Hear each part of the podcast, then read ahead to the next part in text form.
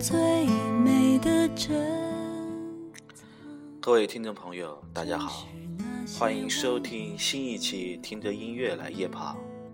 今天是六阳节，在这里我先祝各位小朋友、大朋友，还有老朋友节日快乐，天天开心。五月份重新开始更新自己的播客，看到订阅数的增长，我感到了一丝压力。之前只是纯粹为了自己有个网络上的小天地，可以记录自己的心情和成长，根本就没有想到，竟然有这么多的朋友订阅了这个节目。所以从本周起，如果没有什么特殊情况，我尽量每周更新一期，更新时间放在周三晚或者周四。也希望你们继续支持这个节目做下去，谢谢。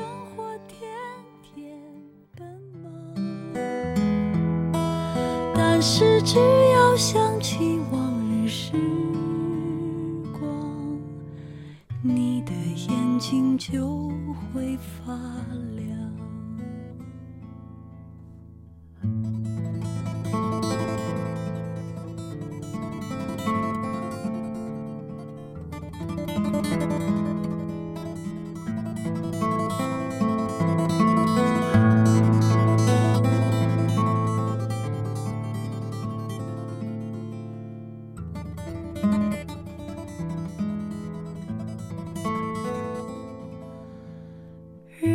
生中最美的珍藏，还是那些往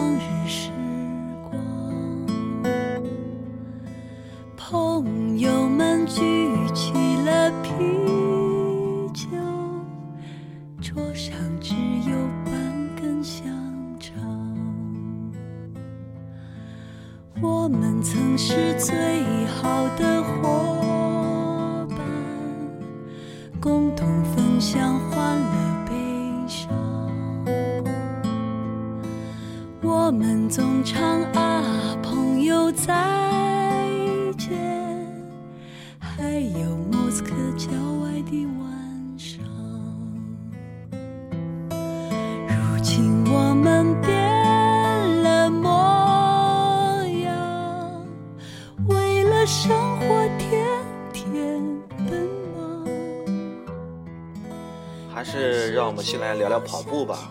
本期我们聊一下夜跑的安全问题。最近天气已经开始热起来了，选择夜跑的人也多了起来。一天的工作结束之后，在清爽的夜晚出门跑上一段，原本是件很爽的事。但各位跑友，特别是女性跑友，一定要注意自身的人身安全。呃，大家已经在网上看到了不少女性跑友夜跑出事的新闻了。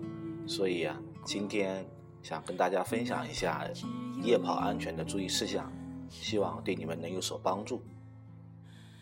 假如能够回到往日时光，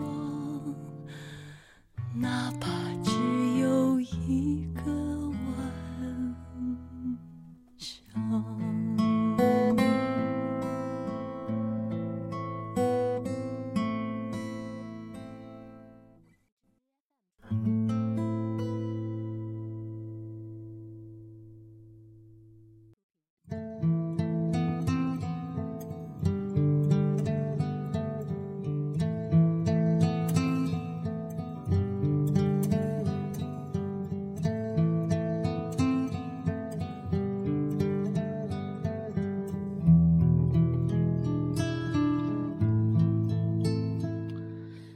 条呢，就是尽量要结伴夜跑，人越多越安全。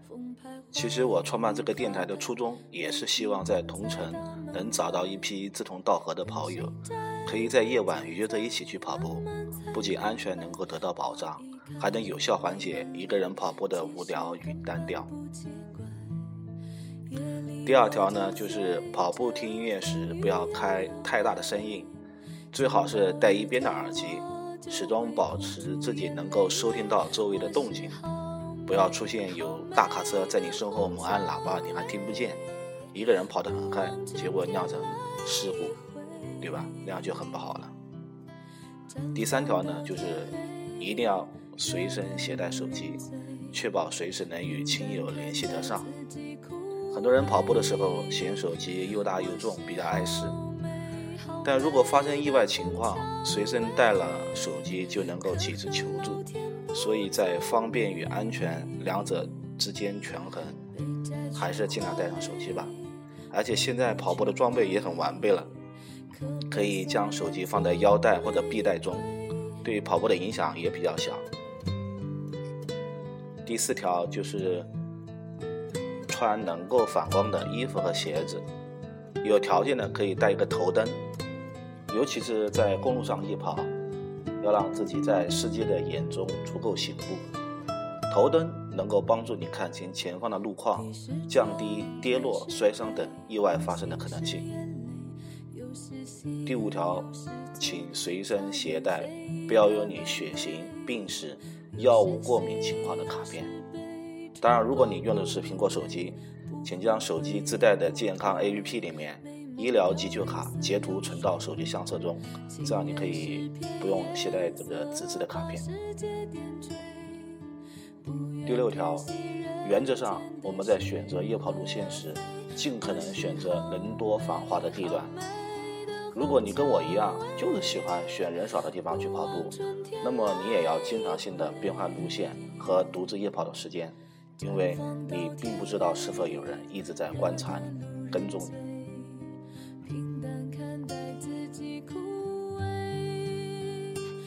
时候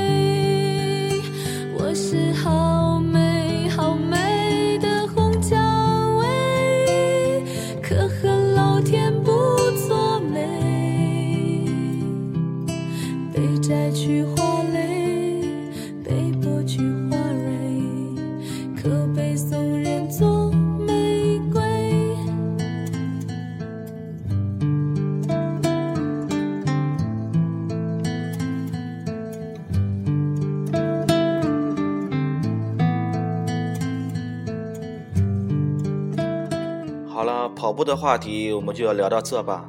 下面我们聊聊音乐，聊聊心情故事吧。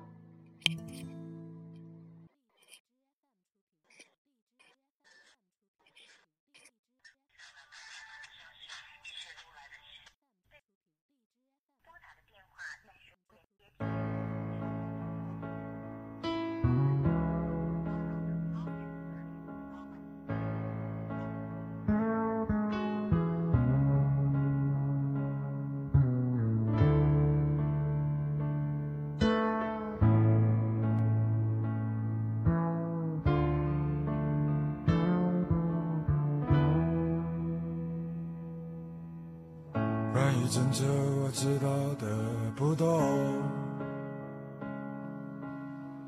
为了爱情曾经去过哪里？多少次在火车上路过这城市？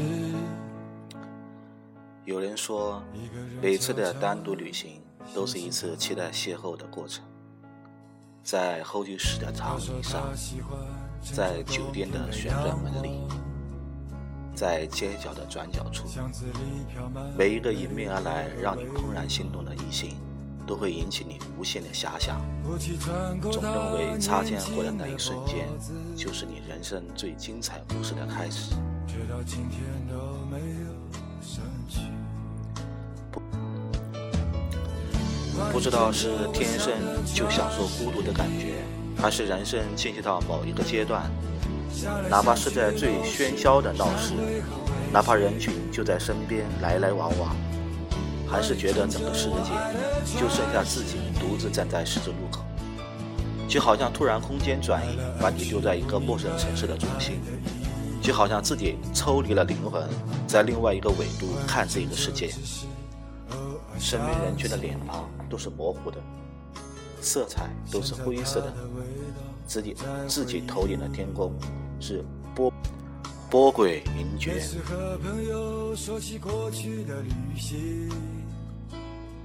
那天，我正在病房收拾好父亲吃完中饭的饭盒和床托，他进来了，径直走向我，穿过我，到了父亲病床的另一端，那里住着一个五十多岁的女人，然后就用一口我完全听不懂的合肥土话聊起来。我正好忙完了，就坐在靠墙的陪护椅上，看着她。来的是个很漂亮的女孩，穿着连体的黄色连衣裙，衬托的身材很挺拔纤细。女孩和三十九床病人说了一会话，也许是察觉到有人在注视她，回过头来看了一眼，我连忙笑笑，用眼睛打了个招呼。这是一个长得很精致的女孩，有一双苏菲玛索的眼睛，有一头全智贤般。黑直的长发，嘴巴和鼻子又有点像詹芬尼·劳伦斯，合在一起让我有种惊艳的感觉。我又仔细地观察了下三十九床，一点都没有找到相似之处。也许只是亲戚，我心里这样下了结论。让我再次拥抱你拯救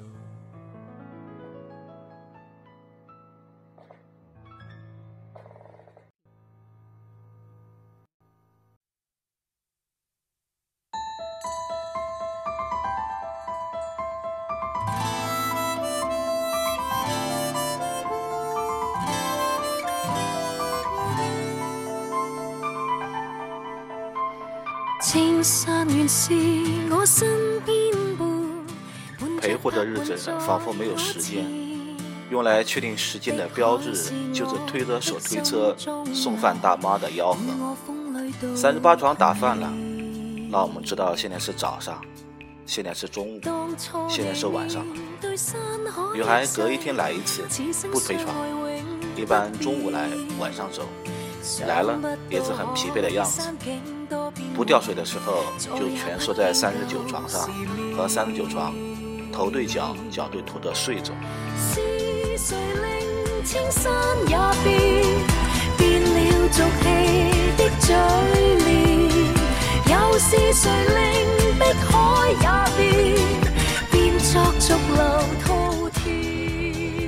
有好几次我到电梯口抽烟。也碰到过几次，每次我都点点头表示友好，他也会有微笑，算是打了招呼。有一次我准备下去给父亲买点水果，在电梯口看到他站在电梯旁，一个和他差不多高的男孩靠着电梯口和他在争辩。我在另一个电梯口，只听见女孩大声地说了几句，就丢下男孩回病房。我猜测。也许是和男朋友吵架了。时间一天一天的过去，父亲的病情逐渐得到改善，但离出院还得有段时间。到我的假期也所剩无几了。下午病人都只吊两瓶水，一般吊完离晚饭还有段时间，大家就各自找个地方泡着，也不说话。我一般滑动着我的 iPad 看看豆瓣上的专栏，而他一般插着耳机玩着游戏或者看看视频。有时候我们的事情交集在一起，就各自若无其事的赶紧离开。三十九床的女人很善谈，有时候女孩们来的时候就和我们聊天，她总夸我，说我真孝顺，而且好能干，把我爸爸服侍得很好，又说她生了全是女孩。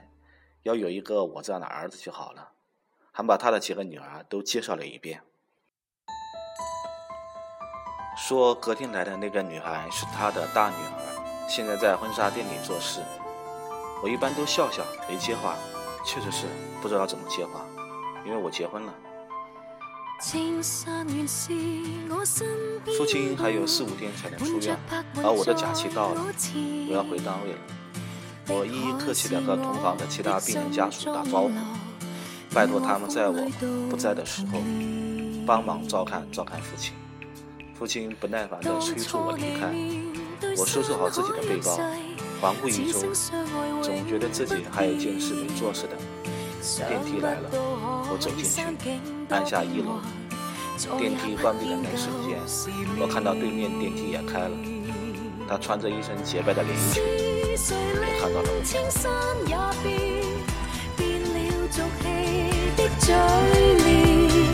又是谁令碧海也变，变作浊流滔天？风中凝共，你痴痴爱在，未让步云为诺言。即使那海枯青山含。与你的约誓也不变迁。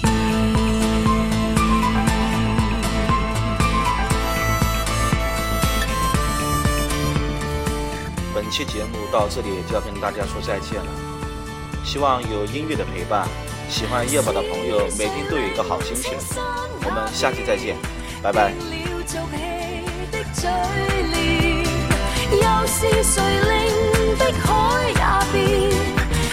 逐逐流滔天风中凝共你痴痴爱在，未让步云坏落叶。